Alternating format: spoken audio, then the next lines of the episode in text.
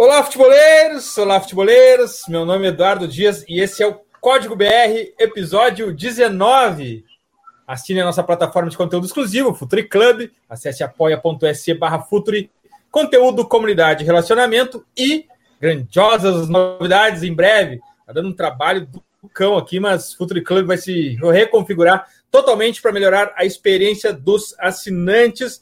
E Futuri Pro, o departamento de análise de mercado do Futuri, o TriPro, departamento de mercado completo com alta tecnologia, analistas de dados e de mercado. Atuamos montando e executando estratégias de mercado de jogadores para seu clube crescer esportivo e financeiramente, sempre adequados ao orçamento e contexto de cada equipe. Entre em contato comercial.futuri.com.br e faça seu clube crescer, achando os talentos antes, desenvolvendo e vendendo por mais. Sempre lembrando que nessa primeira temporada a gente já esteve na Série A e estamos confirmados na Sul-Americana 2021. Uma honra para nós e uma experiência incrível.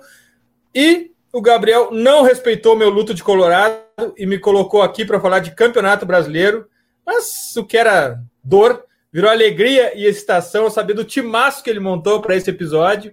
Começar que eu ia, eu sempre começo pelos da casa, mas aqui todo mundo é da casa, todo mundo já participou e é uma honra estar ao lado desses caras na trincheira da geração de conteúdo de maneira séria e profunda sobre o jogo. E Rodrigo Coutinho, de Yahoo UOL, para nossa honra também, do time Futuro Dali. Coutinho. Valeu, Edu. Forte abraço para a galera que nos acompanha, todos os companheiros aqui. Timaço, né?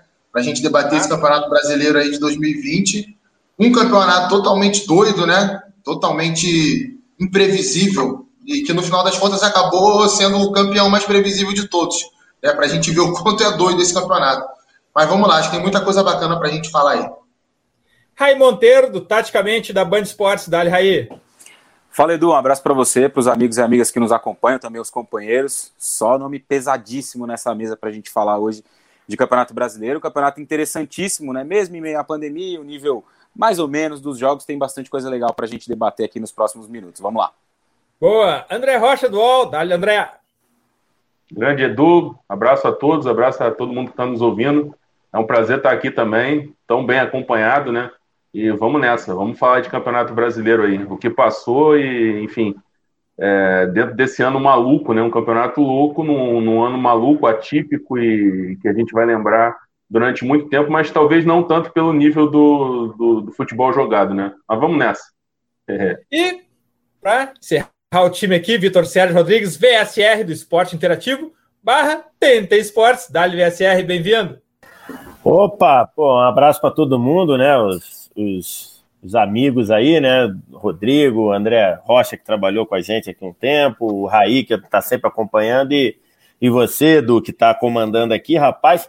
Eu olhei aqui, o, o, o, eu não me lembro do rapaz que me chamou, ele falou, não, participa lá, eu falei, tá bom, vou participar, acabei de comentar o jogo do Milan aqui, aí eu falei, quando eu vi aqui essa seleção, quase que eu fui embora, que eu falei assim, pô, vou, então aqui eu vou com a casinha fechada, entendeu? Aqui sabe, só analiso, só na coisa, porque senão vou passar só, espe só, só, especulando, né, velho? Só, só, especulando, só especulando. Um abraço pro Simeone, inclusive. Mas o. Cara, assim, acho que a gente vinha num crescimento né, de campeonato brasileiro, acho que a gente vinha nos últimos anos um crescimento em termos de, de nível até. É... e acho que esse a gente deu algum passo atrás e era natural que desse por tudo que aconteceu, né? E acho que no fim acaba sendo o, o, o campeonato dos, das chances desperdiçadas, né? O Galo desperdiça lá atrás, quando lidera sete rodadas, aí, aí perde muito ali com, aquele, com aquela data FIFA. A data FIFA prejudicou demais o Galo, né? Ele perdeu uns joguinhos ali, saiu do prumo, aí depois veio o São Paulo e escapou. É, por exemplo, você vê como, como é, né? É, tem assim, informação conversando com pessoas, o São Paulo meio que, quando foi eliminado da Copa do Brasil, lá dentro eles tinham muita certeza que eles iam ganhar as duas. Quando foi eliminado da Copa do Brasil, deu reflexo no brasileiro. Então, você vê como é que é, né? Na reta final, o Inter aí, aquele jogo com o Furacão, o jogo com o esporte, e acabou ganhando o Flamengo ali da forma que foi, né? Que até foi. Assim, acho que você não tem que questionar, porque você é o campeonato de, não, de regularidade, mas você perder e ter que ficar na televisão rezando para bola cruzada, para bola na trave, então, enfim, é, o batimento cardíaco é que o diga, né, de quem, era, de quem é torcedor do Flamengo. Mas, enfim, fica aí, a gente vem, vamos falar aqui, tentar achar alguma, algum padrão no caos. E que legal a gente começar por, por, por essa sugestão do VSR do, do padrão. Coutinho, teve padrão tático? O que, que se sobressaiu? Qual é a plataforma mais vista dentro de campo? O que, que, o, que o futebol brasileiro entregou para a gente taticamente nesse campeonato absurdo em que o treino foi trocado pelo voo, pelo, por, pelo avião? É, assim, é, eu, sinceramente, eu, se a gente for pegar o padrão geral do campeonato, a gente vai pegar pouca coisa de inovação ou de tão diferente daquilo que a gente viu nos últimos anos, né? Bom, até, até... Linha, linha, linha, de quatro, todo mundo na defesa. É, basicamente todos os times assim. Esperando o São Paulo, é, né? É, sim, e o, o Vasco jogou boa parte do campeonato também com linha de três, o Goiás na reta final também com linha de três, mas assim, maciçamente linha de quatro. A questão toda que eu achei, talvez até por essa questão da pandemia, do calendário, não foi possível a gente ver tanto isso, mas o, o um, teve um jogo na primeira rodada, né, o Flamengo e o Atlético no Maracanã, que foi um jogo muito de quem pressionou melhor a saída de bola, de quem conseguiu superar melhor a pressão da saída de bola, conseguiu vencer o jogo. E eu, sinceramente, fiquei com aquela sensação de que esse campeonato seria um pouco pautado nisso. E não foi, na realidade. E a gente sabe muito bem que para você fazer isso ao longo de muitos minutos, você tem que estar muito bem fisicamente, tem que estar muito organizado e muito bem fisicamente. Isso não aconteceu. É, acho que foi muito assim, mais do mesmo, né? Daquilo de muito time especulando, né? Fechadinho para jogar em contra-ataque. Poucos times é, ao longo de todo o campeonato tentando ter mais a bola e se estabelecer no campo de ataque para gerar os espaços. Então, acho que nesse aspecto, eu não vi tanta novidade. É, tem algumas coisas que a gente pode falar, como, por exemplo, é, pela primeira vez, Fernando Diniz conseguiu, durante um período do campeonato, liderar o campeonato e ter um time competitivo. Né? Foi o primeiro campeonato brasileiro que ele conseguiu fazer isso. É claro que o melhor elenco que ele já pegou no Campeonato Brasileiro. É, a questão do Arão nas acho que a gente pode falar um pouquinho também, né, que é uma coisa que chamou atenção na reta final do campeonato. Acho que os mesmos problemas do Sampaoli em relação ao Santos no ano passado, mas é, potencializados né, de uma forma um pouco maior, acho que isso também a gente pode citar. Ceará muito bem com o jogo reativo, Atlético Goianiense muito competitivo, Fluminense também dessa forma conseguindo resultado, enfim. Não vejo muita coisa além disso, não. Acho que também tem que destacar como o Inter conseguiu virar a chave, né? Do, do modelo Cudê para um modelo, um modelo Abel, né? Virou assim de uma maneira, demorou um pouquinho ali, aí deu um pouco de falta de sorte que foram os jogos eliminatórios, mas depois conseguiu virar a chave, é um ponto assim importante para falar, porque a gente fala, né? Pô, vai trazer um cara totalmente diferente, não vai virar a chave tão cedo e o Inter virou, né? E quase Sim. foi campeão. Verdade. Raí, o que, que tu notou de padrão tático nesse campeonato? Mais do mesmo ou alguma novidade? A construção parece que de alguma maneira também começa a aparecer uma construção por baixo, desde lá de trás, ainda incipiente, mas já bem diferente dos outros anos, né, Raí? É, exato. Eu acho que o Coutinho fez um resumo bem legal de tudo que aconteceu nesse Campeonato Brasileiro a questão do, do, Fernando Diniz, né, ele que é um dos grandes expoentes aí da saída, né, de saída de bola por baixo, e foi muito criticado por isso, a saidinha do Diniz, como muita gente gostava de falar, para poder criticar, mas outros times tentando fazer isso também, né? É, o Flamengo aí, nessa quando, manutenção. Quando, quando, quando o Diniz toma gol naquela saída de bola, sempre recebe uma crítica muito contundente e desproporcional. Mas o Inter, quando toma gol do Flamengo no Maracanã, no jogo de volta de uma saída direta, que a bola retorna rapidamente para o gol, todo mundo esquece de como ela saiu lá de trás. Né? É, eu acho que as pessoas só veem o problema na saída de bola quando é, isso é convencional, aquilo que elas pensam, né? Então eu não gosto da saída curta. Se isso dá errado, eu vou e critico. Quando a saída longa dá errado, eu não falo nada, passo um pano, né? Isso acontece muito também na, na análise ruim do jogo que a gente tem em boa parte do Brasil. Mas ainda em relação a essa questão da saída, né, a gente viu alguns times melhorando bastante nesse sentido.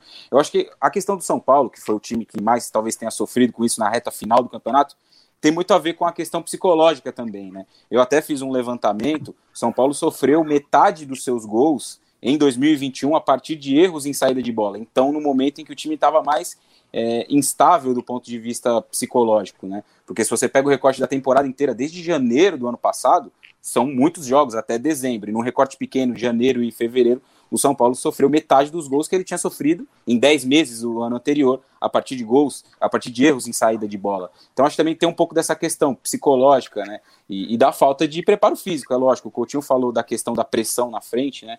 Que a gente viu como uma tendência muito grande nos principais times da Europa na temporada passada. Então o Liverpool sendo campeão assim, o Bayern de Munique muito forte na reta final de Champions a partir disso também. No Brasil, nesse contexto do, da pandemia, do, cal, do, calendário apertadíssimo, era impossível jogar dessa forma. E a gente não conseguiu ver times se sobressaindo dessa maneira aqui nessa última temporada. E acho que vai ser difícil na próxima que isso aconteça. André, muito mais do mesmo, mas tu conseguiu identificar algum oxigênio, algo, algo de novo no padrão tático dos times brasileiros nessa temporada? Olha, é, quem trouxe, quem fez, tentou algo novo, mas é, sem ser tão bem sucedido, foi o Sampaoli, né? É, ele, é que, ele é que sempre tenta algo diferente, é, 2-3-5, é, né? É, muito buscando o jogo entre linhas, é, abrindo o campo. O problema todo foi, que, foi a execução, né? A execução é que era ruim e quem conseguia quebrar um pouco as linhas de marcação era o Guilherme Arana, ou por dentro, ou, ou muitas vezes até por fora, né? Na ausência do Keno, é, em alguns momentos ele conseguiu chegar no fundo pela esquerda para também criar jogadas, né? É, mas fora isso, o, o, São Paulo no melhor momento, é, aquele jogo, como o Felipe Luiz disse numa entrevista, né, um jogo meio anárquico e, e de construção desde trás, né? Mas é, a partir do momento em que aí, como o Raí bem falou, a partir do momento em que teve uma queda psicológica, queda de confiança, aí era um momento de tentar mudar né? Alternar, mudar, buscar soluções, é, até porque já tinha saído da Copa do Brasil, então ganhou algum tempo pra, de trabalho para buscar é, é, uma saída de bola diferente, uma construção diferente, algo diferente para que aquilo não é, gerasse tanto risco para a equipe atrás, né? A gente é, no mundo todo o futebol está cada vez mais adaptável, né? Adaptável ao contexto. O time tem que ter o seu modelo de jogo não é fácil, é ter o seu modelo de jogo, mas saber se adaptar às várias circunstâncias do jogo para não, não, não, não ser pego tantas vezes de surpresa como o São Paulo foi. E esse campeonato foi tão maluco que o São Paulo, que praticamente não teve casos de Covid, é, claramente ali na virada do ano, além do abalo psicológico, também teve um abalo físico.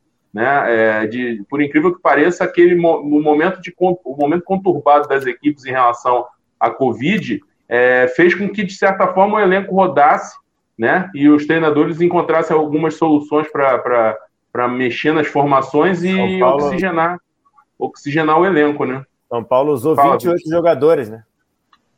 É. Usou 28 é, jogadores. E aquela, é, e, a, e, aquela formação, é muito pouco, e aquela formação com, com é, o Gabriel Sara, com o Igor Gomes, deu para ver claramente que os garotos, assim, é, o pessoal tem o hábito, é, é, o pessoal tem a mania de achar que, que porque é jovem vai aguentar a, a toada, mesmo numa função é, jogando de uma linha de fundo a outra ou de uma área a outra. E no caso do São Paulo era porque o Igor Gomes e o Gabriel Sara muitas vezes recuavam demais para participar dessa saída é, uhum. da construção, muita gente recuada para ir descer em bloco, aquilo tem uma, é, tem uma ideia por trás daquilo, tem uma execução, quando funciona, é muito boa, mas tem uma exigência física, que sem rodar o elenco tanto, eu achei que os garotos sentiram muito, né? E, e aí, lógico que com a má fase aí, derrubaram psicologicamente, aí tudo se mistura. Então, acho que, que, que, se prejudicou um pouco. E, e acho que o Flamengo, o Rogério Senna, de certa forma, tentou é, é, propor algo diferente ao recuar o Arão é, para a zaga e, e, encaixar o Diego no, no meio-campo, qualificar a saída de bola. E, de certa forma, assim, ainda que a gente vá lembrar desse campeonato como o campeonato de um futebol é, mais reativo e por força das circunstâncias, é, acabou que quem venceu foi o time que se propôs a jogar as 38 rodadas, né? É, até por obrigação, por ter o melhor time e, e, Não vou nem dizer o melhor elenco, acho que o melhor elenco do Brasil, acho que dá para discutir se o Flamengo tem o melhor elenco do Brasil, porque assim, quando ou, você fala ou melhor ou, ou, mais equilibrado, talvez, né? Assim, melhor no sentido de ser mais equilibrado nas peças, né? É, não, é, exatamente. Eu, eu acho exatamente ao contrário, porque ah, é? exatamente. É? Você, não, você está achando que você, para você o Flamengo tem equilíbrio nas peças? Não, não, para mim não tem. Então, eu tô falando. É, mim, assim, sim, é isso. É, para é, mim, é mim talvez em qualidade ele seja o melhor, mais recurso sim. técnico, mas talvez em equilíbrio não, não, não é. Ou, ou não é o melhor, ou vai estar tá ali, vai dar para discutir com outros. Né? Isso, isso aí, isso aí. Eu acho, eu acho, por exemplo, um elenco como o do Atlético é mais homogêneo, mas aí também é, dentro, da, dentro da proposta do São Paulo, muitas vezes faltou é, porque se você se instala no campo de ataque, você tem que gerar desequilíbrio do adversário. E muitas vezes faltou qualidade, talento ao, ao, ao Atlético para gerar esse, esse desequilíbrio. O time ficou meio, meio previsível, e como eu falei, é, quem manteve a regularidade ali de quebrar linhas e surpreender e também é, executar tudo é, quase sempre muito bem foi só o Guilherme Arana, né? É, foi o Guilherme Arana que faltou recurso, faltou recurso em alguns momentos, né? porque o Natan é bom, mas na hora ali não apareceu.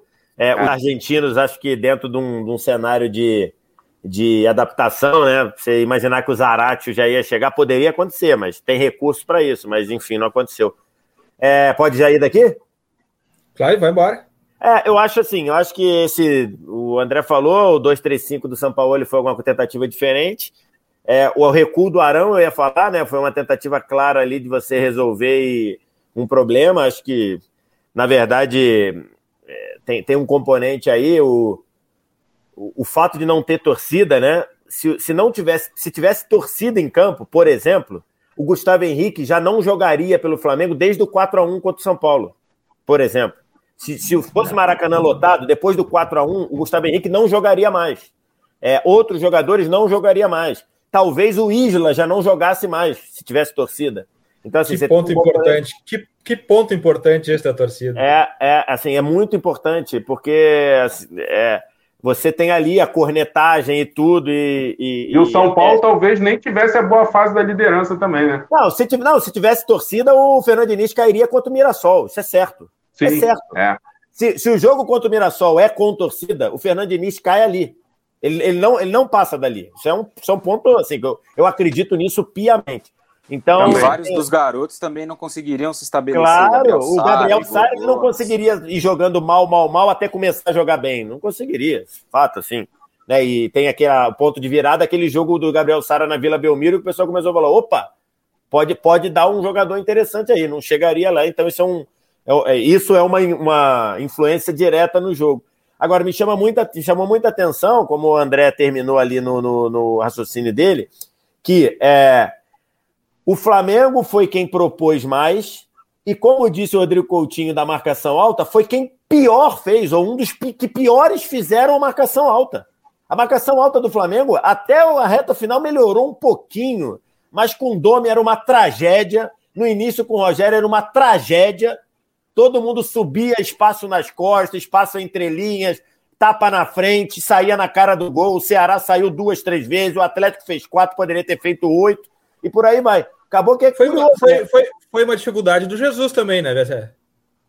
É, foi, mas, mas, mas então, foi quando ele chegou, todo mundo mal fisicamente, mas depois na reta final, era quando subia bloco, pô, subia e roubava e ia. O jogo com o Corinthians, por exemplo, no Maracanã, do ano passado, foi 4x1 4 ou 4x2? 4x1. É, 4x1. É isso, pô. É isso. Toda, Corinthians não passava da, da, do grande círculo do campo de defesa, porque a marcação estava encaixada, tudo isso, contra o Grêmio.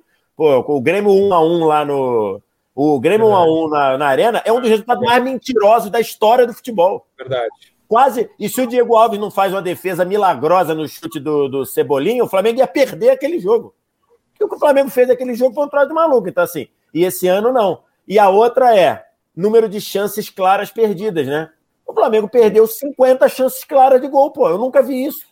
Eu nunca e vi. esse jogo, ô, ô Vitor, e esse jogo do 1 a 1 entra também nesse bolo, né? Com o Jorge Jesus é. tudo no pacote. Exatamente, exatamente. Quer dizer, teve, gol, teve os gols anulados, né? Mas é, é também gols anulados de, de detalhe ali, mas teve chance de é. Então, assim, acho que isso me chamou muita atenção. Ganhou o time que pior marcou, ou um dos que piores marcaram na frente. Era muito ruim. Na reta final até melhorou um pouco. É, e me chamou muito a questão do Fernando Diniz. E, pô, aqui na redação da TNT tem muito São Paulino, né? E os caras, assim, não conseguiam, vai lá. mas ele chama o Daniel Alves para dentro da zaga, ele chama o, Daniel, o, Igor Gomes para dentro da zaga para sair jogando. Eu falei, cara, é o que ele acredita, mas isso tá errado, não acontece em lugar nenhum. Aí, quando passou a funcionar naquela série ali, ele falou. Eu falei, tá vendo, cara? O cara acredita naquilo, não sei o que. Não, mas é porque Deus. Eu falei, cara, não existe você fazer a saída apoiada e você reclamar quando dá errado. Às vezes que dá errado, ela, ela sustenta, às vezes que vão dar certo. Se você só fizer saída apoiada quando ninguém marca, não adianta nada. Que aí tu vai ficar tocando bola lá. Não tem nexo, né? Não, não tem, tem nexo. nexo. Não tem o nexo. nexo é você atrair o adversário para encontrar os espaços nas costas do meio campo. Na, então... segunda linha, na segunda linha. Então, assim, é um ponto importante, assim, que, que foram que me chamaram mais atenção, né? E acabou que o Flamengo ganhou da forma que foi, e foi meio óbvio, mas num, num terreno muito sinuoso, né? Um ah, é, desculpa, vai lá, é, não, vai lá, vai lá, não, não, não, não, não, não, eu já falei demais aí, vai lá. Depois eu, eu quero voltar num ponto do que eu quero voltar num ponto que o Vitor falou, é, mas, mas vai lá, vai em frente. Coutinho, configuração de ataque: dois atacantes, um atacante com dois internos, extremas. O que, que tu viu de configuração de ataque? É, acho que nesse ponto o Flamengo de 2019 influenciou bastante, porque se ainda não é a maioria, né, os times que têm dupla de ataque, a gente, numa, numa comparação com outros campeonatos brasileiros, a gente viu mais acontecer. Né? E o próprio Flamengo, na reta final, jogou boa parte do campeonato sem a, sem a dupla de ataque. Na reta final, o Rogério voltou a escalar Bruno Henrique e Gabigol lado a lado. E nos últimos dois jogos, voltou o, Gabigol, o Bruno Henrique para o lado esquerdo e um 4-2-3-1. É, acredito que, assim, isso tem que ir um pouco além da questão do modismo. Né? E a gente tem que ter muito cuidado com isso, porque na década de 90, aqui no Brasil, anos 2000 também, era muito comum, até porque os jogadores eram formados para jogar dessa forma. Você tinha jogadores, por exemplo, como o Gabigol é, que é um atacante de mobilidade, de atacar espaço, não é aquele cara de guardar a posição no ataque. Ele precisa disso, ele precisa de, de, de ter um companheiro do lado dele, um cara que vai ocupar a área para ele circular, né, essa liberdade, assim como outros jogadores. O Luciano de São Paulo, acho que é um bom exemplo disso também o próprio Brenner, por isso que a dupla entre os dois deu tão certo ali durante o período do campeonato. Mas tem jogadores né, que não têm essa característica, são jogadores com menos mobilidade, jogadores que ou jogam de costas mais centralizados, num espaço mais restrito, ou então jogam pelo lado do campo, tem dificuldade para jogar por dentro. Mas eu acho que já, já começa um movimento né, de, da gente tentar retomar um pouquinho mais essa questão das duplas de ataque. E aí eu não estou aqui dizendo que é certo que é errado, não é, é certo se você tem jogadores com essa característica. Se você não tem jogadores com essa característica, fica um pouco mais complicado de você encaixar somente para dizer que está jogando com uma dupla de ataque. Mas é, se a gente pegasse o Brasileirão de 2018, por exemplo, cara, acho que nenhum time jogou o campeonato inteiro com dupla de ataque. Posso até estar tá sendo traído pela memória. Né? Mas 2019 já teve o Flamengo, algumas equipes tiveram momentos. 2020 o Inter jogou muito tempo do campeonato com dupla de ataque, quando o Cudê era o técnico. O São Paulo jogou, o Flamengo jogou. O Goiás, na reta final do campeonato, né, meteu lá um 5-3-2 com o Fernandão e Rafael Moura no ataque. Enfim, a gente pode discutir se, se são jogadores que encaixam nesse estilo, mas jogou dessa forma. E se eu não estou esquecendo de. Oi? Torre Gêmeas. Torre Gêmeas, pois é. Se eu não estou esquecendo de ninguém, acho que é por aí. Acho que foram esses times aí que, que acabaram jogando dessa forma. Eu vejo muito dessa forma, Edu. O que, que tu viu de configuração de ataque nesse campeonato, Raí? Eu acho que ainda há uma tendência muito grande do 4-2-3-1, 4-1-4-1, dois homens abertos e um, um, atacante mais avançado, né? Mas como o Coutinho bem falou, a gente já teve uma, uma sinalização, talvez, para uma mudança, né? Com o Inter, com essa dupla, né? O Thiago Galhardo e mais um. Seria muito legal ver Thiago Galhardo e Guerreiro, não deu, né? Por conta da lesão do Guerreiro o São Paulo em vários momentos, como ele citou, com o Luciano e, e, Brenner, né? Dois atacantes que, na minha visão, se complementaram muito bem, por isso deu muito certo. Muito diferente de outras duplas, por exemplo, a do Goiás, que eram dois atacantes mais pesados, mais de área, né? Então, eu acho que isso vai acabar variando muito de acordo com as peças que você tem, né?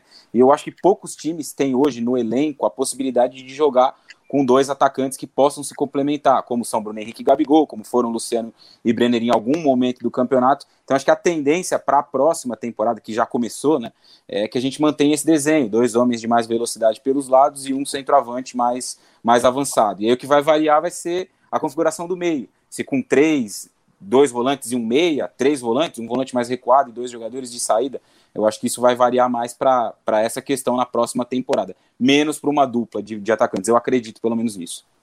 O que, que tu viu de ataque, André?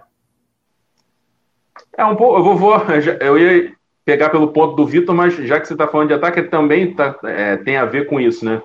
É, o Vitor, não sei se foi no Instagram, em algum lugar que eu li no Twitter, é, ele estava falando sobre a, a, a, mudança. O melhor momento do, do Flamengo com o Rogério Ceni foi o segundo tempo do jogo com o Grêmio, não foi isso, Vitor? Sim. Eu comecei. Então, é, o post que eu fiz do, do título foi a, a, arrancada começar no segundo tempo com o Grêmio, né? Que até o intervalo o Flamengo estava eliminado do campeonato, né? Ele arranca ali Isso. com um quê de. com uma aura de 2019 ali, né? Bem. É, exatamente. Bem, é, é. Não vou nem te dizer que é uma aura, é uma aura de 2019 em cima da proposta. Mas o eu não sei se. Porque, assim, quando a gente vê alguma coisa é, desde o início do jogo, a gente pode falar de uma proposta do treinador. E o, o início do jogo do Flamengo foi naquele 4-2-3-1, com o Bruno Henrique pela esquerda, sim, o Isla dando sim. amplitude, o Everton Ribeiro com a Arrascaeta tentando fazer jogo entre linhas e tal. E no segundo tempo, é, é, é, a impressão que dá é que foi uma coisa acordada entre jogadores e, e o treinador, e isso não é nenhum demérito para o Rogério Senna e para nenhum Problema treinador. Nenhum. Né? É. Problema nenhum, ainda mais, ainda mais dentro de um time que já se conhece, né? Lógico que os jogadores tentar, é, tentarem propor alguma coisa é, sem ter uma bagagem né, é, de, de, de, conhecimento entre si, é mais complicado. Mas ali, Everton Ribeiro, Arrascaeta, Gabigol, Bruno Henrique, eles se conhecem muito bem. E o segundo tempo. Uma, é, pessoa, essa... com, uma pessoa com QI de futebol do Felipe Luiz, por exemplo. Exato, exatamente. Também pode ter participado da, da, da, é. de uma proposta de mudança, Diego, né? Enfim, é. é jogador inteligente ali não faltava para tentar propor alguma coisa. E aí, e aí a gente viu é, uma, um movimento no Flamengo que foi diferente, mas durou muito pouco, que era o Gabigol e o Bruno Henrique como dupla, mas é, invertendo o lado muitas vezes, porque normalmente é o Gabigol vindo da direita para dentro, o Bruno Henrique da esquerda para dentro. E ali naquele, naquele momento contra o Grêmio, também no primeiro tempo contra o esporte, a gente via um movimento é, que quebrava um pouco as linhas de marcação do adversário, que era um movimento do Everton Ribeiro da, da direita para a esquerda, da direita para dentro, com o pé canhoto, acionando o Bruno Henrique no espaço, e ele com o pé direito bom, para poder já passar ou finalizar a bola, e o mesmo do lado esquerdo, o Rascaeta cortando para dentro, e o Gabigol entrando no espaço pela esquerda, com a bola já caindo no pé esquerdo dele, como no gol, Aconteceu no gol contra o Internacional, mas aconteceu em outros momentos também nesses jogos contra Grêmio Sport. E de repente essa, essa dinâmica aconteceu no jogo contra o Grêmio, três dias depois no jogo contra o Sport, com o Flamengo é, cruzando o Brasil de Porto Alegre a Recife. Depois teve o jogo com o Vasco, e aí aquilo já diminuiu.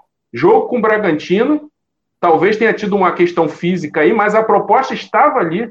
Uhum. E a partir do momento em que o Flamengo teve tempo para trabalhar para os jogos contra Corinthians e Internacional, ele voltou a esse 4-2-3-1 que não estava funcionando e o Flamengo teve mais dificuldade é, para se impor. Então, esse campeonato é tão maluco que é, o, o, melhor momento do Flamengo foi quando ele não teve tempo para trabalhar com o Rogério Senna e no momento em que, em que teve tempo, a impressão que dá, e aí é, é uma crítica que eu tenho particular ao Rogério Senna, uma necessidade muito grande de assinar entendeu? Que é uma que, que é, muitas vezes os técnicos se, se prendem um pouco disso. Eu acho que eu não quero que ele que ele vá volte para 2019. Ninguém é o Jorge Jesus, ele não é, ninguém é.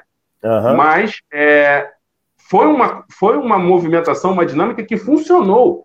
Por que, que isso não foi mantido? Né? Por, que, que, por que, que se voltou ah. a, uma, a, a uma movimentação, uma, na verdade, uma, uma falta de dinâmica em que, que sacrificou um pouco o Gabigol, sacrificou outros jogadores, sacrificou muito o Bruno Henrique, né? E o Bruno Henrique com o Domenech, é, re, re, o que eu sei é que reclamava, e, e com o, o, Rogério Senna acaba sendo convencido é, pelas lideranças do grupo a não reclamar, principalmente numa reta final, mas aquele ficar fixo pela esquerda incomoda o Bruno Henrique, e o futebol dele não rende, porque ele é um jogador que precisa de espaço para acelerar, de, de mobilidade, de receber no espaço para acelerar e não receber a bola para ele buscar. Né? O melhor momento dele foi no gol contra o Internacional, que ele dribla, chega ao fundo, mas aí é o Rodinei, que tem suas deficiências defensivas já conhecidas. Né?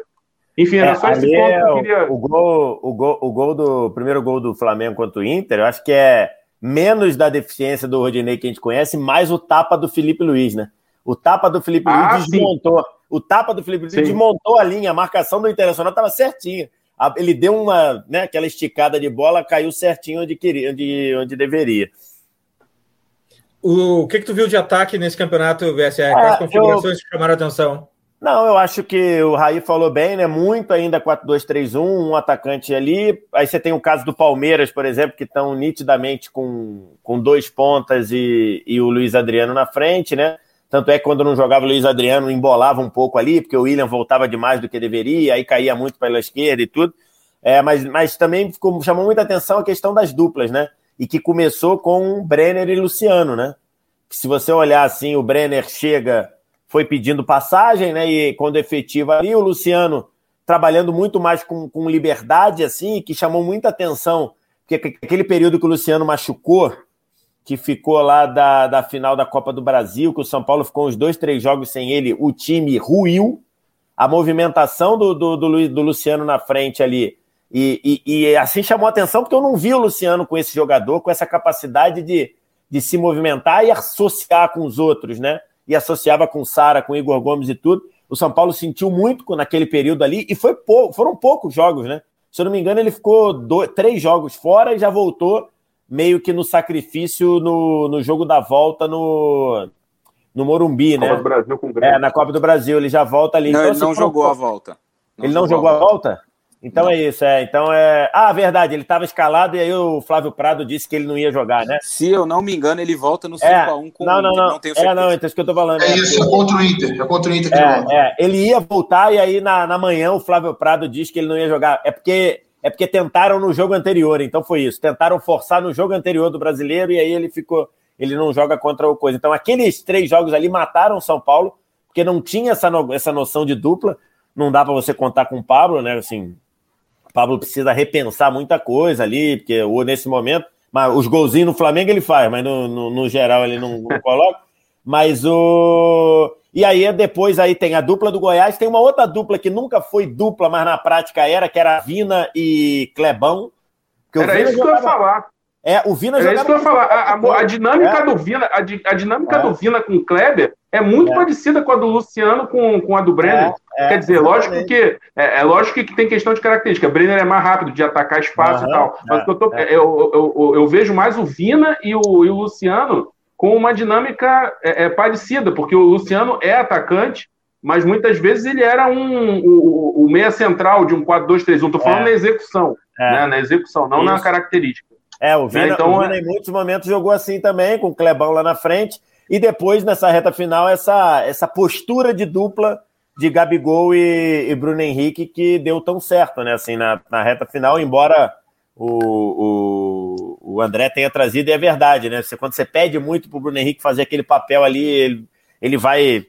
é, ele, ele vai se. Né, ele vai tirando a confiança, vai se emputecendo meio assim, mas foi fazendo e, e deu certo. E aí É esse. exatamente isso. É. a palavra é exatamente essa.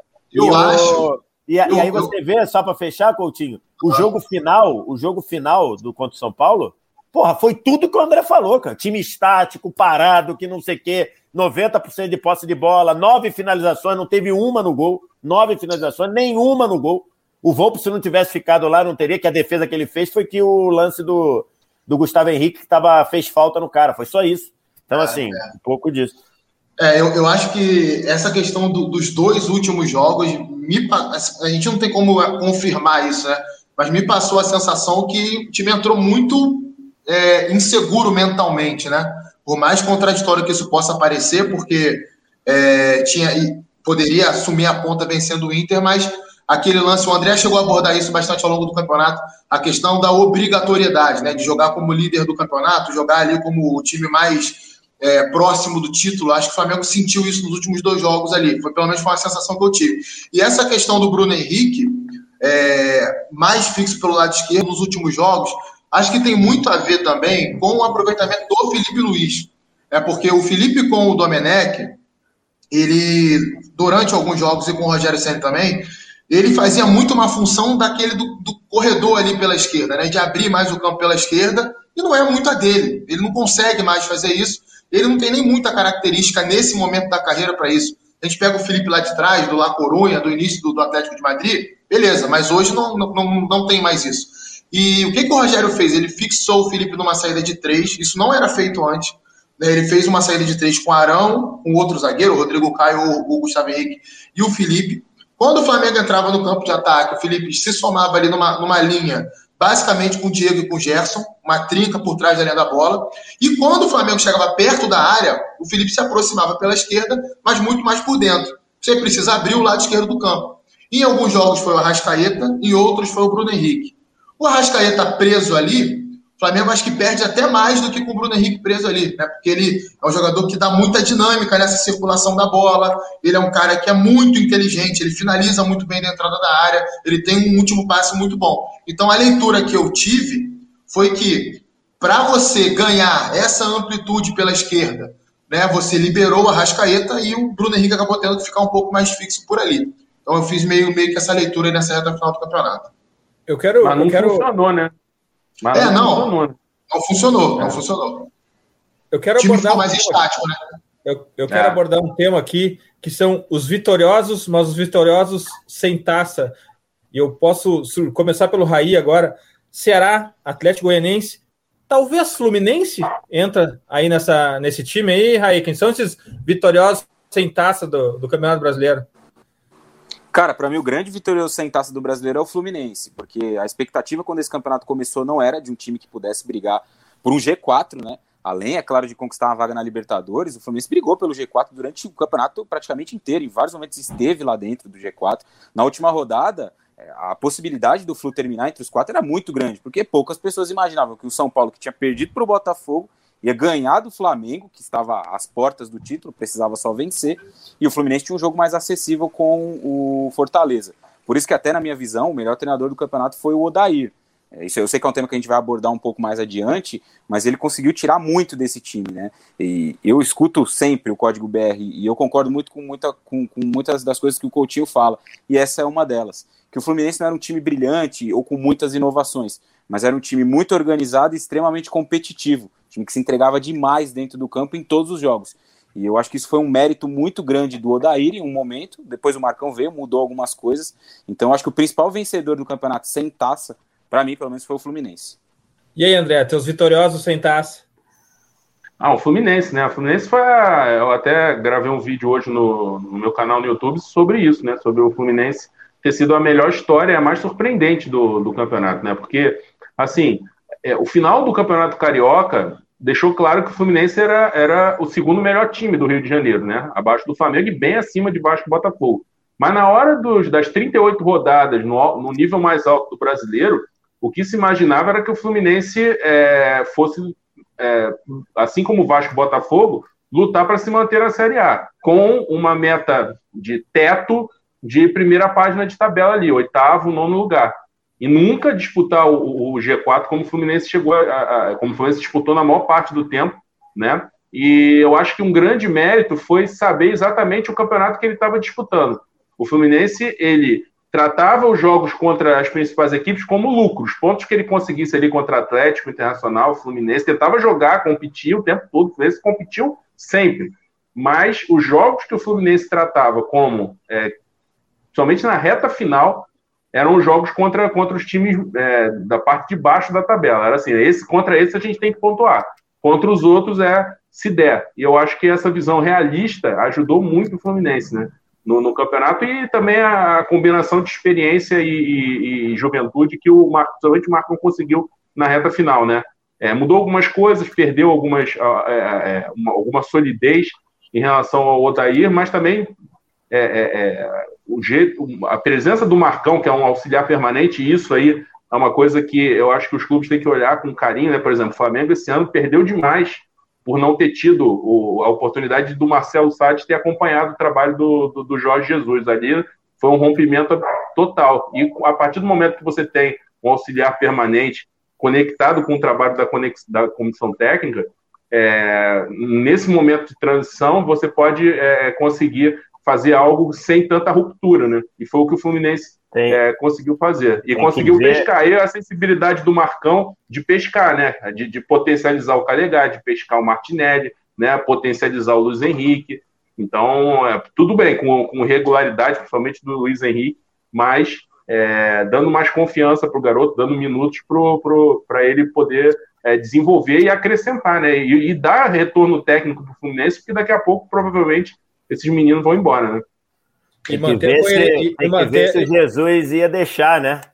Tem um auxiliar técnico acompanhando o trabalho dele. Olha. É, pois é, mas aí é questão da, dire, da direção ter, né, ter, ter, ter tido uma, um, poder de bar, um poder de barganha ali com ele, né? De, de conversar com ele e falar, poxa, tá vendo a dificuldade que a gente está tendo para renovar o seu contrato? Daqui a pouco você pode é. sair, como é que a gente vai ficar aqui?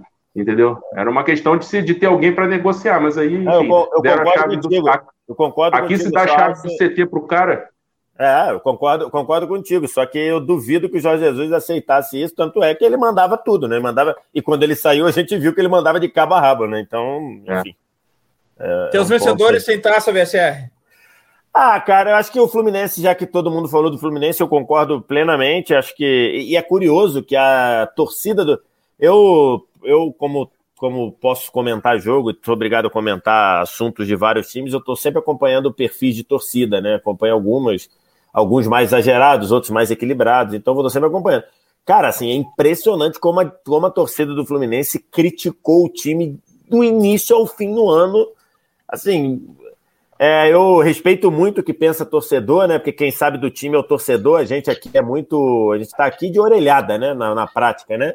Eu vejo isso quando eu vejo várias barbaridades que falam do meu time. Por exemplo, do Isla ganhar a bola de prata. Vai pra Pô, o Willian ganhar a bola de prata é quem não viu jogar, pô. É quem viu, quem viu o boxe score.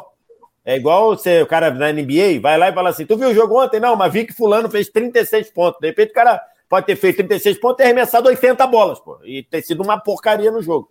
Mas, pô, o Isla ganhar a bola de prata é uma piada. Assim, com todo respeito a quem votou, é, a quem deu nota.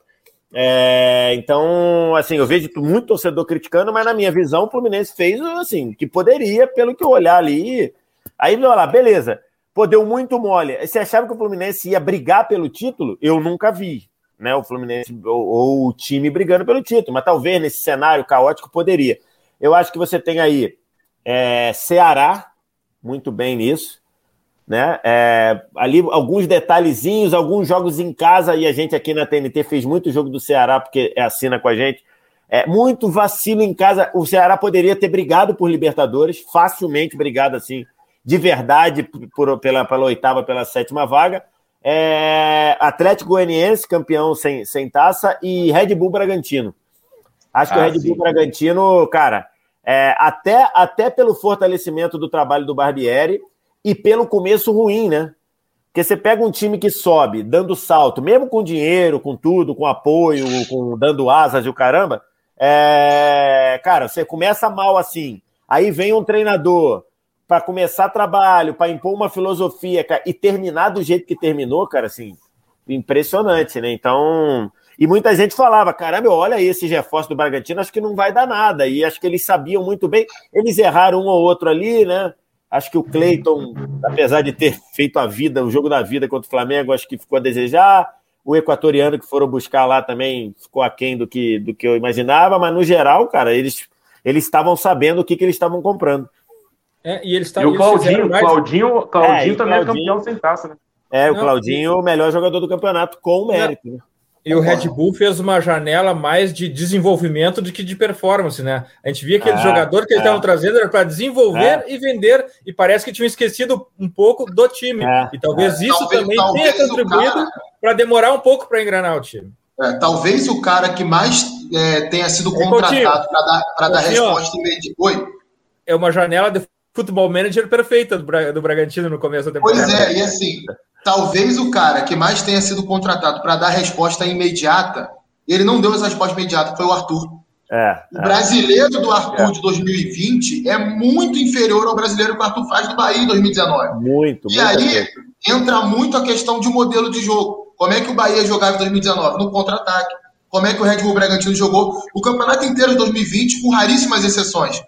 Propondo o jogo, com a posse de bola, com menos espaço é. para ele jogar. Então, é, concordo. Não, só só para dar um exemplo, o, o Myron escreveu um texto espetacular do Michael. E, pô, na hora, na hora eu não achava aquilo, depois eu falei, cara, o Myron tá 100% certo. O Michael Sim. não vai funcionar no Flamengo. Não vai funcionar. Porque no Flamengo ele não vai ter, ele nunca vai atacar espaço, ele nunca vai ser lançado, ele nunca vai botar para correr, quase nunca.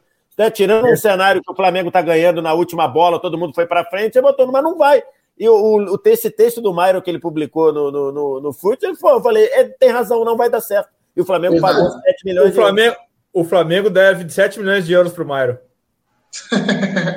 Mas assim, é, é, uma, é uma boa lembrança que o Vitor deu, e só para responder da minha parte, concordo com tudo que foi falado aí, só queria pontuar algumas coisas. Primeiro ponto, Fluminense. Né? Eu, agora eu vou vender meu peixe. Desde o início do campeonato, eu falei aqui mesmo nesse código BR que o Fluminense ia disputar. Eu sou testemunha, hein? É, o Raí é testemunha. Eu, eu fui zoado, fui ridicularizado, vieram me cobrar no Twitter, enfim, o WhatsApp, zoaram muito com a minha cara. Agora eu vou tirar minha onda também, porque desde o início eu achei que o Fluminense fosse disputar, não porque era um grande time, não, mas porque tinha um cara chamado Odair Helma, que ah, é o melhor treinador, é o treinador dos sonhos. Não, não é, mas ele conhece esse campeonato chamado Campeonato Brasileiro. Ele sabe como é que joga hoje esse campeonato. Né? E o time dele é um time muito organizado para isso. Sistema defensivo bom. Você vê que a organização do Fluminense, até para contra-atacar, é um pouco diferente de, de, alguns outros times. Rouba de um lado, inverte do outro, faz isso toda hora. Toda hora rouba de um lado, inverte. O Fluminense quase ganhou o Flamengo na final do Carioca fazendo isso. É, e aí era aquele Flamengo lá do Jorge Jesus. E poucos times têm organização para fazer isso no Brasil. É, até acho que o Fluminense erra ao não dar continuidade ao Marcão.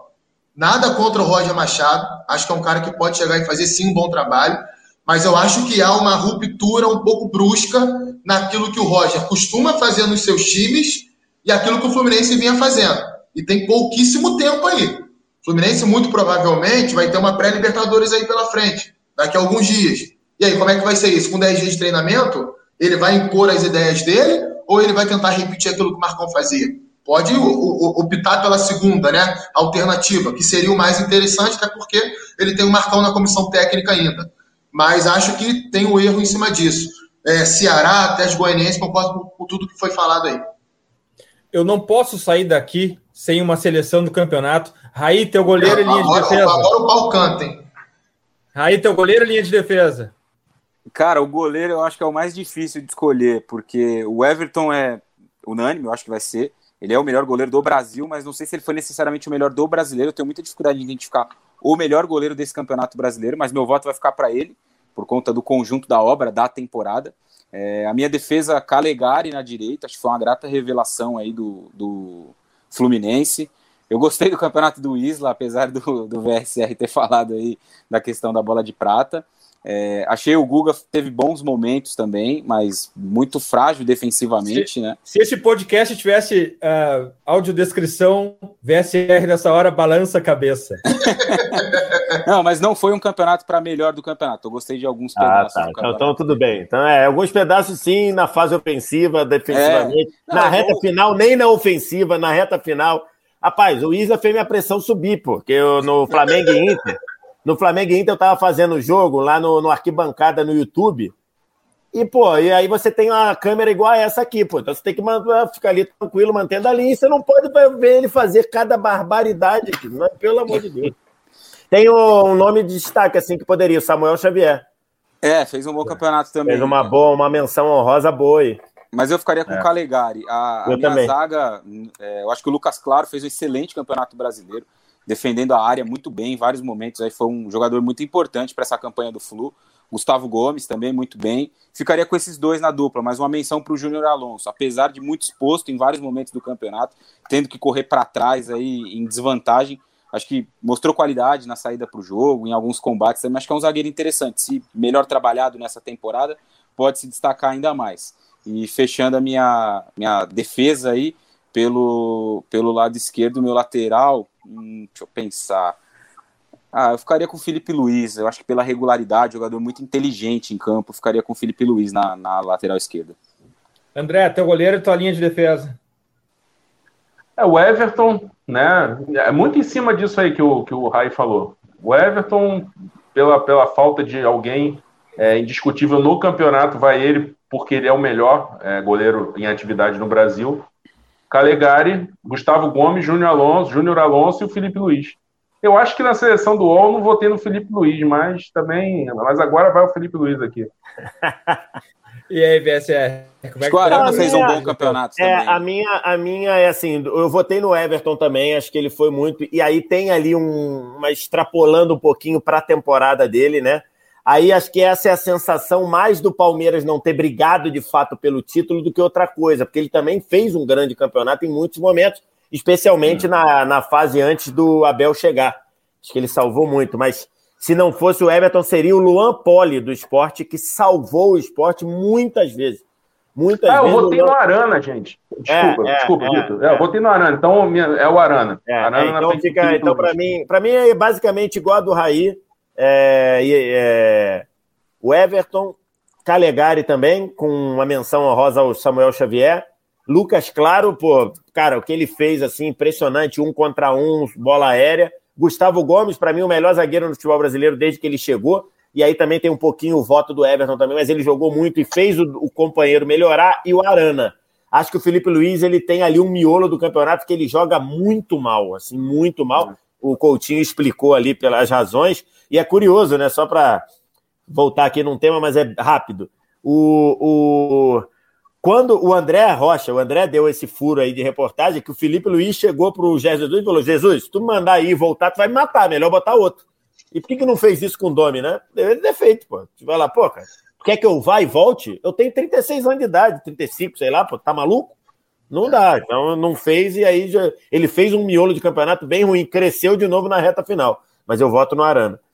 E aí, Coutinho, teu goleiro, tua linha de defesa? Vamos lá. É, no gol, vou de Everton, pelos mesmos motivos dos amigos aí. Não teve nenhum goleiro que se sobressaiu tanto no campeonato, mas ele não falhou basicamente no campeonato e é o melhor goleiro. Na lateral direita, eu acho que meu voto pode criar um pouco de controvérsia. Eu vou votar no Fagner, porque sei que é um cara que é muito. tem uma rejeição muito grande por quem não torce pelo Corinthians, mas o campeonato dele foi muito correto.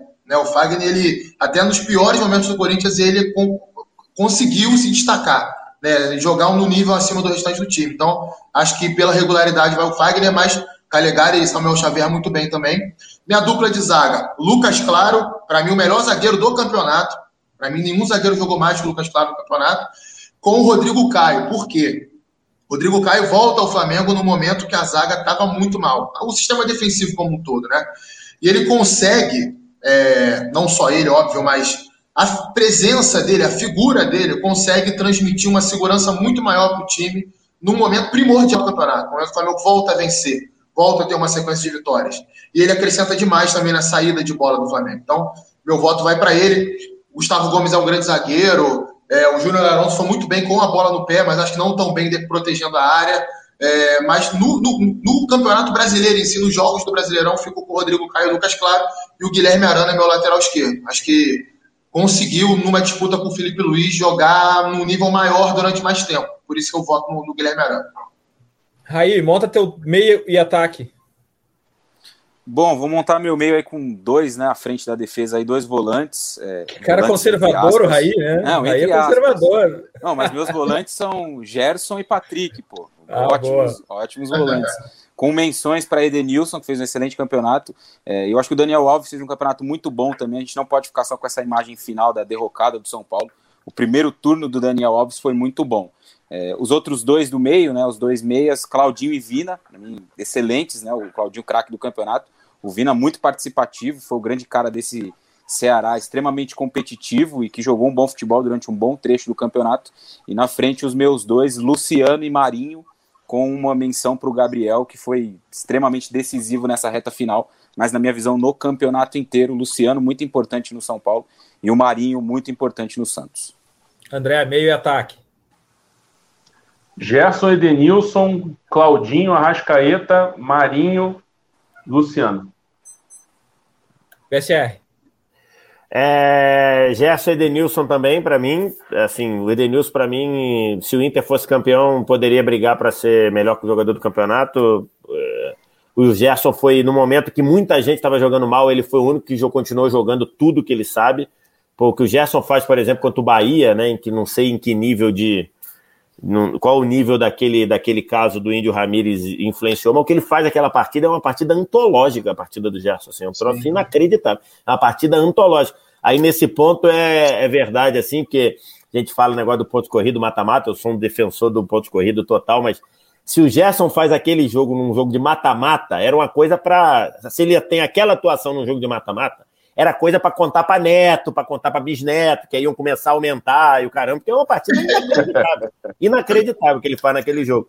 Então, assim, o Gerson muito bem, para mim foi o melhor jogador do Flamengo.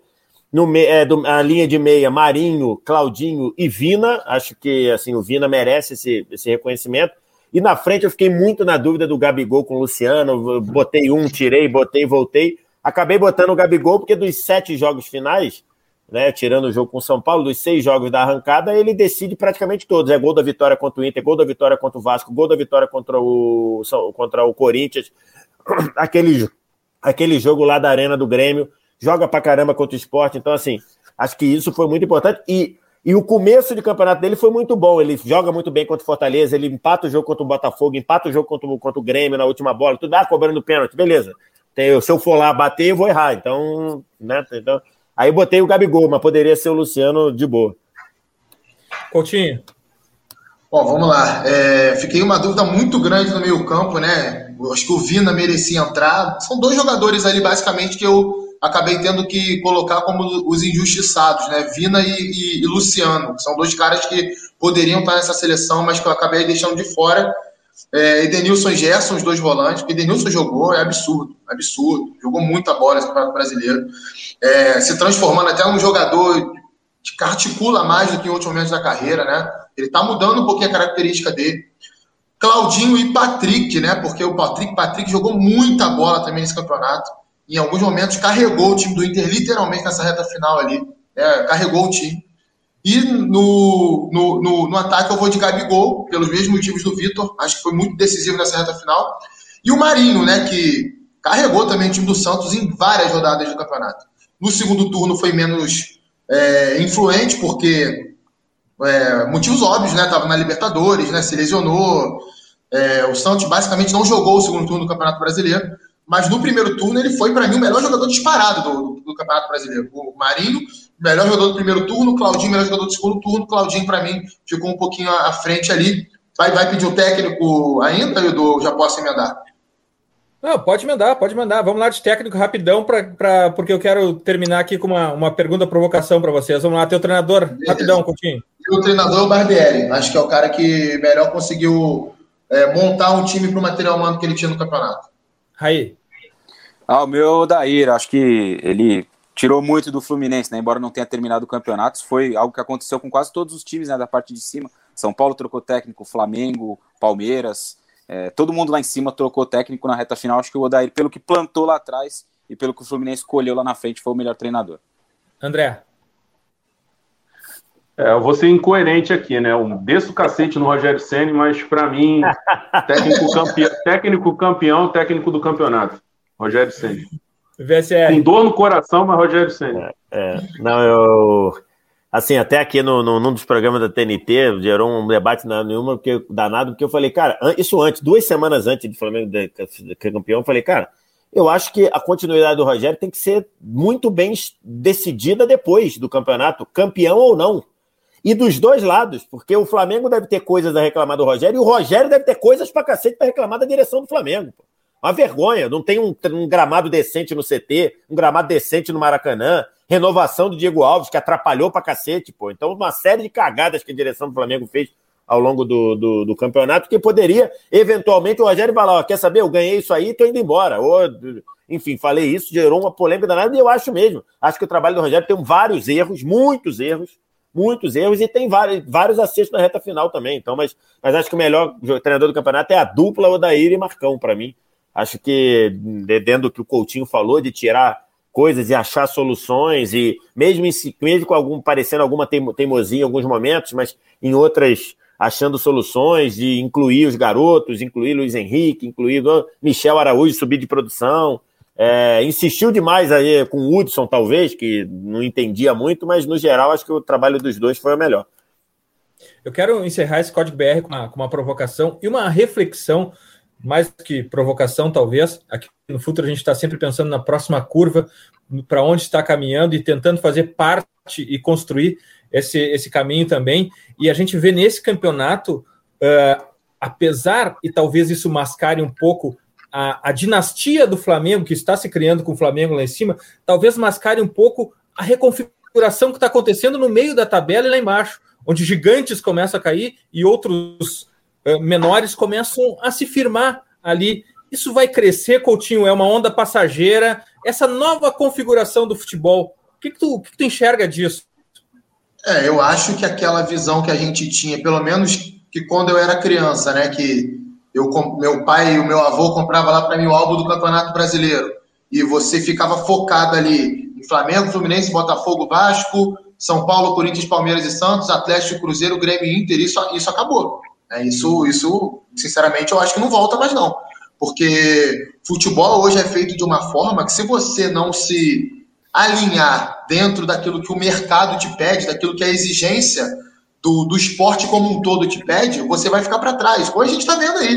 Né? A gente, e não é desse ano, não. A gente pega de dois, três anos atrás, o Bahia tem elenco melhor do que Botafogo e Vasco. O Ceará tem elenco melhor do que Botafogo e Vasco. Eu falo o isso Bahia, assim. O Bahia tem jogador que recebeu proposta do Vasco e preferiu ir para o Bahia.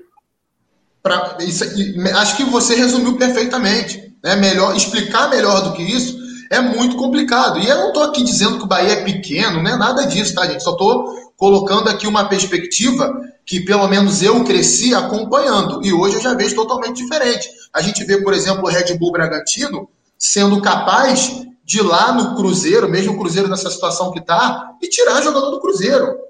É, ir lá no Vasco, tirar jogador do Vasco, e por aí vai. É o tipo de coisa que vai acontecer cada vez mais. Eu acho que não tem mais volta, não. Quem não se organizar, quem não se capacitar administrativamente, vai ficar para trás. Pode beliscar um ou outro título, fazer uma, uma ou outra boa campanha, mas a regularidade não vai ter. E aí, Raí, a tua visão sobre essa reconfiguração é uma onda ou não tem mais volta? Eu acho que não tem mais volta. Eu acho que o Coutinho foi muito feliz aí no que ele disse. É, os clubes que não se administrarem aí é, nos próximos anos vão correr sérios riscos, e a gente tem o exemplo do Cruzeiro na temporada passada, Vasco e Botafogo nessa, e eu acho que esses times vão sofrer muito para voltar para a Série A, principalmente o Botafogo, tem uma dificuldade financeira muito grande, o Vasco também, o Cruzeiro não é diferente, e a gente vê do outro lado, né, times como o Ceará, Atlético Goianiense, o Bragantino, que tudo bem, tem ali um, um, um patrocinador muito forte por trás, mas é um time, um clube Bom, bem mas, organizado. Mas tem um patrocinador forte por trás, mas faz parte desse novo momento também, né? Exato, Ter esse patrocinador. É, tem essa questão. Então a gente está vendo ali esses intermediários se organizando melhor, nesse primeiro momento, não para título né, de campeonato brasileiro, é claro, mas cada vez mais se aproximando dos primeiros, brigando por vaga em Libertadores. E ficou um recado muito claro nas últimas duas temporadas de que quem não conseguisse administrar melhor e cuidar bem do clube, do dinheiro que entra, vai se dar muito mal nas próximas temporadas. É um novo modelo, é uma nova fotografia do futebol brasileiro, André? É, o G12 já é G6 há muito tempo, né? Mas é, eu acho que o, o, o grande problema desses times grandes é justamente é, essa, essa aura de grande, a torcida, e, e, aí se cria uma pressão que se dificulta uma gestão mais responsável, né? de, de, de ter mais cuidado com, com, com, com, a, com o patrimônio do clube, com é, colocar profissionais ali para fazer a coisa funcionar dentro da realidade. Né? Então fica aquela coisa, não, é grande, é gigante, não pode pensar pequeno, e aí a coisa começa a degringolar, enquanto que clubes é, com menos torcida, com menos representatividade, é, tem mais tranquilidade para colocar um projeto em, em prática. Né? Digamos, que o, digamos que o Bragantino tivesse sido campeão ali, brasileiro em 91, e, enfim, transformasse tudo e virasse um, um grandão do futebol brasileiro. É, a chegada do Red Bull talvez criasse um problemão. Já já criou alguma, algum conflito, algum, algum atrito? Se fosse talvez um grandão. Fosse, até... André, talvez não fosse hum. o escolhido, né? Talvez não fosse escolhido, certamente. Então, quer dizer, é, é uma coisa que é uma reconfiguração. Eu não vou dizer que, que esses clubes não têm mais volta, porque é, o Botafogo é mais difícil, mas Vasco, Cruzeiro, se, com um, uma gestão um pouco mais responsável, e a gente sabe que é, esses clubes, se fossem empresas, seriam insolventes, mas, como são clubes, tem a chance aí de, num longo prazo, é, se recuperar exatamente por conta do seu simbolismo e pelo tamanho da torcida é, e o potencial, se for bem explorado. Então, esse G12, esse G6 pode voltar a ser G12 um dia, mas é, não é o que não é o que talvez com hoje. outros, talvez com e, outros participantes, né? Talvez com outros participantes, mas o que eu é. quero dizer é, é. é pode voltar a ser de repente, se a coisa se disseminar, uma, uma, uma, preocupação com gestão, e esses clubes voltarem ao seu, ao seu lugar exatamente pela popularidade, pela capacidade. Se, imagina um Vasco com, com uma boa gestão, capacidade de, de. Hoje não, que o Brasil está na merda, né? Mas é, numa situação melhor, potencial de, de, de, arrecadação disso, né? Dentro de uma gestão inteligente. O problema é que isso nunca acontece, né? Por causa da, do, do, problema político e também por causa dessa visão de que é grande e tal, então é, cheio é. de diretor amador e tal, e a coisa se complica. Então e pode voltar a ser um dia, mas eu não vejo, eu não vejo isso tanto no horizonte, pelo menos não nem a curto nem a médio prazo. E aí, VSR, é uma tendência que vai se Cara, firmar pelos próximos anos? É, é que, é que, rapaz, é que a gente já está é, é, no final, mas isso aí era assunto para um programa inteiro, né? Você tá ligado, é. Isso aí é assunto para um programa inteiro, a gente pode marcar para frente. Basicamente, você tem um componente que é o seguinte: até, sei lá, até a década passada, até o comecinho da década passada, ninguém ligava para dívida de clube de futebol. Você devia e ficava empurrando. Aí no Orçamento começo, infinito. É, não, mas começou. Aí no começo da década passada começaram a pedir certidão negativa, começaram a fazer penhora, e aí chegou nisso aqui. Então hoje não tem o que fazer. Com penhora, com certidão negativa, com você segurando é, venda de jogador sendo presa lá em, na Receita em Brasília, é um abraço. O Cruzeiro, houve roubo no Cruzeiro, né? Quem, quem fala não sou eu, não, não precisa processar, porque quem está falando é o Ministério Público de Minas Gerais. Houve roubo. Sem roubo, o Cruzeiro teve déficit em todos os anos desta década. É déficit de 20, 40, 50, 80. Déficit. BCR, BCR tem, time, tem time que tem déficit de 70 milhões no ano e tudo bem. Exatamente. Então, mas pensa só, o Cruzeiro nessa década ganhou duas Copas do Brasil, dois brasileiros. Ele teve déficit, ele gastou mais do que arrecadou em todos os anos da década. Em todos.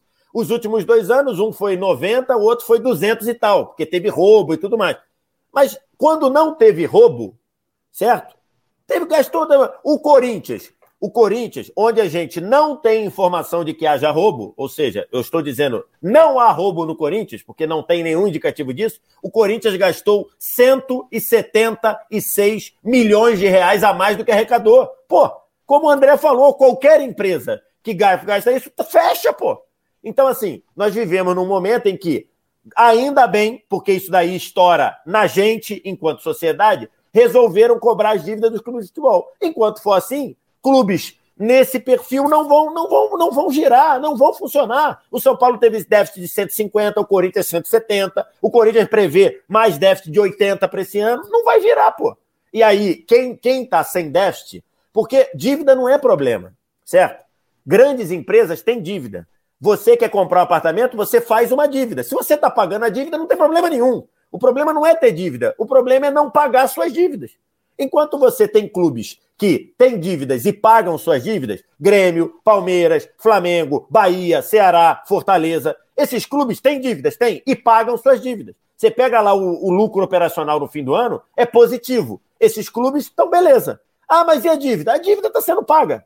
Agora, quem não paga a dívida é penhorado, é isso aqui, receita presa, não pode contratar. Então, assim, hoje a divisão dos clubes é essa: é o clube que paga as suas dívidas e o clube que não paga as suas dívidas. O clube que não paga as suas dívidas é só questão de tempo. É só questão de tempo. Porque vão continuar penhorando, vão continuar pegando, vão continuar prendendo receita de jogador vendido, vão continuar é, sem contratar. E aí é isso. Tá, é isso que está explicado. Mas é um bom papo para a gente reunir essa pauta para falar sobre isso. Prepare-se para a década onde vai haver a maior mudança na ordem de grandeza dos clubes de futebol no Brasil, é. de pelo menos os isso, últimos isso 50 sem contar, anos. Isso sem contar que o número de G12 ele já não é 12 há muito tempo. É assim, é inexplicável ser 12. Ou você joga para 6, 7, ou você joga para 15. Certo 12 não pode.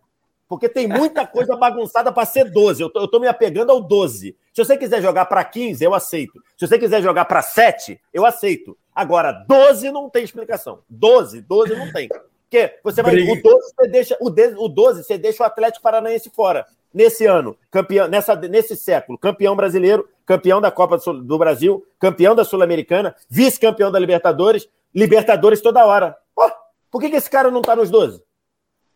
É, então, assim, 12, e, tem, e, tem, é. e, tem, gente nos 12 com quatro rebaixamentos. É, com quatro rebaixamentos, que não tem título, tem um título na década, entendeu? Então, assim, é, 12 mesmo eu, não, eu nunca aceitei direito, nunca aceitei. Nesse século 12 eu não aceito de jeito nenhum, de jeito nenhum. Quer jogar para 7, eu, quer jogar para 7 eu converso. Quer jogar para 15, eu converso. Agora 12 não pode. 12 não pode. E eu, e eu não aceito é terminou o tempo. Valeu, Coutinho. Valeu, Raí. Valeu, André. Valeu, valeu VSR. Valeu. Muitíssimo obrigado. Até a próxima. Maravilhoso. Maravilhoso. Eu sei disso. Fez até eu, eu, eu esqueci do meu luto aqui do, do Campeonato Brasileiro. E futeboleiros, o Rizek, futeboleiros. O Rizek falou, o Rizek falou que tá, tem coisa muito boa guardada para o Inter. Pô. Também acredito. Tá bom. É, o Rizek já falou. Sim, não, vamos combinar que o Rizek não é um cara que tenha antevisões muito confiáveis. Um abraço para ele também. Futeboleiras, futeboleiros, nós somos o Futuri e temos um convite para vocês. Pense o jogo. Até a próxima. Valeu.